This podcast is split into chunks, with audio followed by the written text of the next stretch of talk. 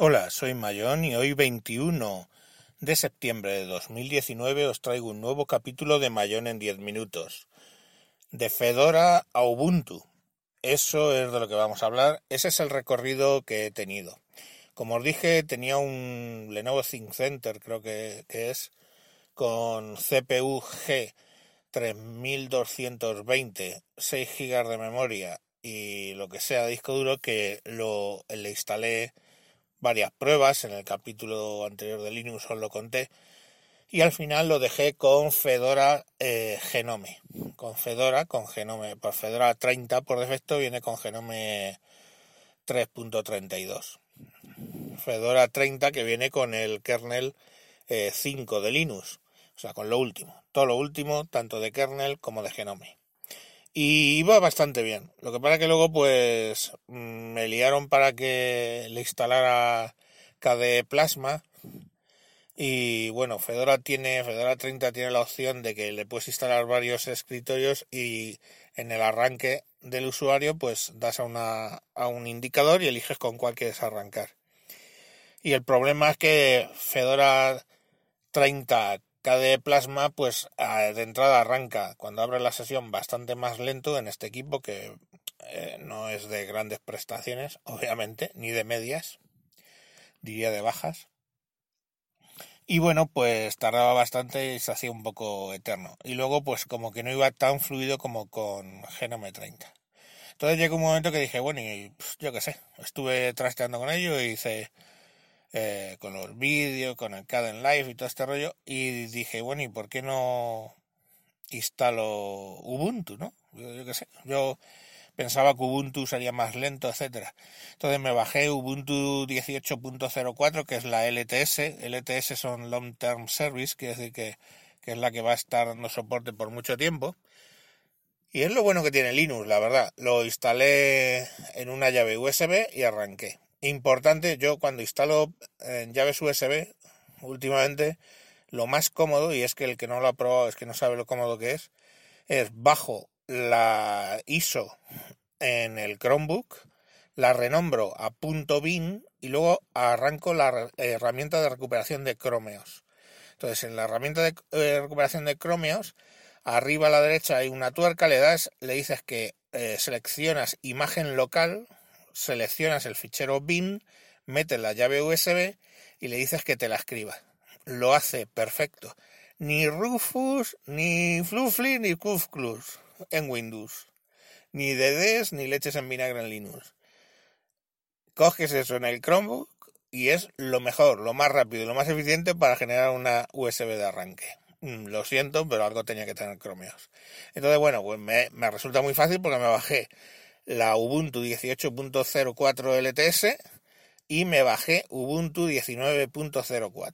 Bueno, instalé la 18.04 y sabéis que va ahora Ubuntu lleva tiempo que se quitaron lo de Unity por de encima, que era el gestor de ventanas, y ahora va con Genome y, y bien, bueno, la estuve probando, lógicamente en USB sabemos como que no da toda la velocidad, pero luego digo, bueno, voy a probar y contacté con Atareo, con mi colega de sospechosos habituales, y le dije, oye, eh, la 18.04 la estoy probando y la 19.04 irá mejor. Y me dijo significativamente mejor, más rápido, más rendimiento porque es lo que busco yo, ¿no? Para un equipo que en realidad pues tiene su lastre. Entonces me probé la 18.04, la vi como iba, metí la 19.04, no va mal y de hecho iba sustancialmente más deprisa que la 18.04 y sustancialmente más deprisa de lo que yo recordaba el Genome 30 con KDE, KDE Plasma. Entonces, pues bueno, la 19.04 es igual que Fedora 30, lleva el kernel 5 y lleva Genome 332. La verdad es que la gente eh, de Linux le, tiene mucha manía al Genome. A mí la verdad es que me gusta, le das, salen así todas las aplicaciones en plan tipo tipo iPad, seleccionas la que quieres o escribes el nombre de la aplicación y, y la encuentra. Tiene sus escritorios más o menos fáciles de gestionar, tener escritorio virtual Y yo lo veo bien, pero bueno, la gente le tiene un poco manía. Busqué, conseguí encontrar un, repositorio brutal de ficheros ICC, de ficheros de configuración de monitores, de, de colores, y conseguí dar con uno que me solucionaba el problema que comenté en el programa anterior, creo que eh, pues que se quedaba como muy wash, ¿no? Como muy lavada el color de los colores de la pantalla, de modo que incluso había esto eh, recuadros, pues por ejemplo en la pantalla de Google inicial, que el recuadro donde tenías que escribir ni se veía. Entonces, bueno, pues encontré una configuración de colores para un monitor Dell que no era el mío, pero bueno, la verdad es que quedó, quedó muy bien. Y esas me las he guardado yo en mi nube y cada vez que instalo un Linux, pues le digo, venga, instala este fichero ICC, este perfil de color. Y funciona de fábula, la verdad. Como veis, estoy aprendiendo un huevo a base de darme tortas y de buscar en Google. Y bueno, bien es cierto que también eh, atareado.es, pues el sitio para, leer y saber un poco de, de Linux. Y, y nada, pues dejé la 1904 y bien, pues instalado todo, instalé el Caden Live. El Caden Live me salía todo en blanco y tal, no tenía el Breeze Dark, el estilo este que se llama Breeze oscuro, que es bastante más cómodo para editar vídeo y tal, porque es que si no con todo el flashazo de, de todo el interface en blanco, pues acabas loco.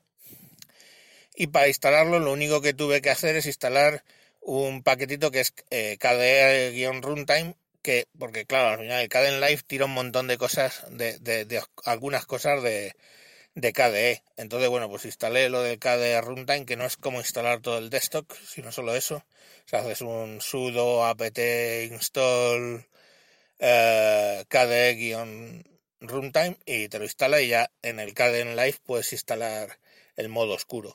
Y muy bien, ahí funciona de repente salió de instalar un 200 y pico paquetes eh, de la actualización lógica inicial de, de Ubuntu 19.04 y se instalaron, pero bueno, hizo ahí una cosa un poco extraña que al final se quedó eh, reiniciando y se fue quedando ahí el Ubuntu con los puntitos los que va saliendo así. No quería trastearlo, lo dejé toda la noche y y después de, no sé, 12 horas seguía con los puntitos, así que le pegué al botón. Y no le ha debido sentar muy bien porque, porque ahora de vez en cuando cuando la arranco se queda con los puntitos ahí pensando, ad eternum tengo que volverla a apagar y volverla a encender y entonces ya arranca bien. Lo más seguro que haga es coger, eh, reinstalar Ubuntu 19.04, eh, dejarle que acabe y que se instalen las actualizaciones porque el problema es que me puse a a instalar aplicaciones mientras estaba yo creo que bajando las actualizaciones o instalándolas o Dios sabe qué, no sé si es que se la, la, lié yo. Pero bueno, el caso es que funcionar, cuando arranca funciona perfectamente con, con esto, con el Audacity, con la mesa de mezclas conectada al Linux y todo genial. Mm, en Ubuntu tuve un tema que no tuve en Fedora, aparte de los paquetes, porque en Fedora hay que reconocer una cosa, que la actualización de paquetes es genial, o sea, es, vamos, lo máximo que hay para instalar nuevas versiones es el Chromeos, que directamente eso está instalándose por segundo plano, tú ni te das cuenta y cuando ya está, te, te dice, cuando quieras tranquilamente resetear la máquina y entonces haces un swap entre lo que tenía y lo que tiene nuevo y ya está. Sin llegar a eso, el Fedora la verdad es que eso es todo, no sé qué hace, pero directamente mm, no me da por saco, no me daba por saco. El Ubuntu, pues ya hemos visto que sí, que las actualizaciones tururú. Pero bueno, pues lo así, así lo, lo, estaba haciendo y bueno, lo volveré a instalar y a ver qué, qué pasa. Y pues no sé, es que aparte de que he perdido el hilo, y lo tenía apuntado en el keep lo que quería decir, pero bueno, me he perdido en algún punto. Pues bueno, que, que funciona, funciona bien el Linux aceptablemente. La verdad es que me estoy aficionando bastante.